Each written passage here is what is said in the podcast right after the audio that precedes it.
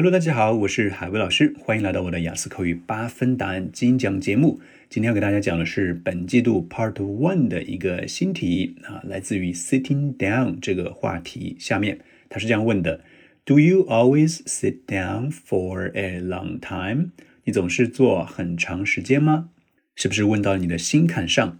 哎，肯定有很多话想说，但是怎么把它用好的语言表达出来呢？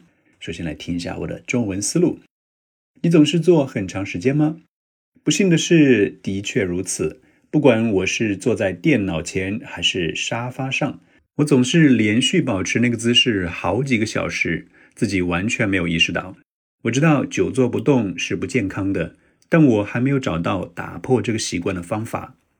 哎，这里插一句话。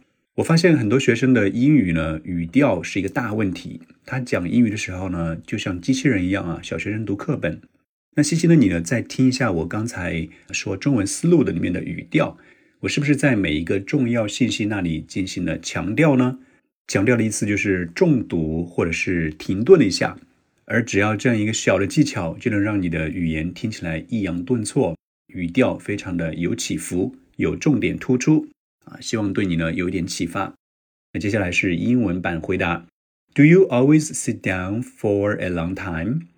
Unfortunately, yes.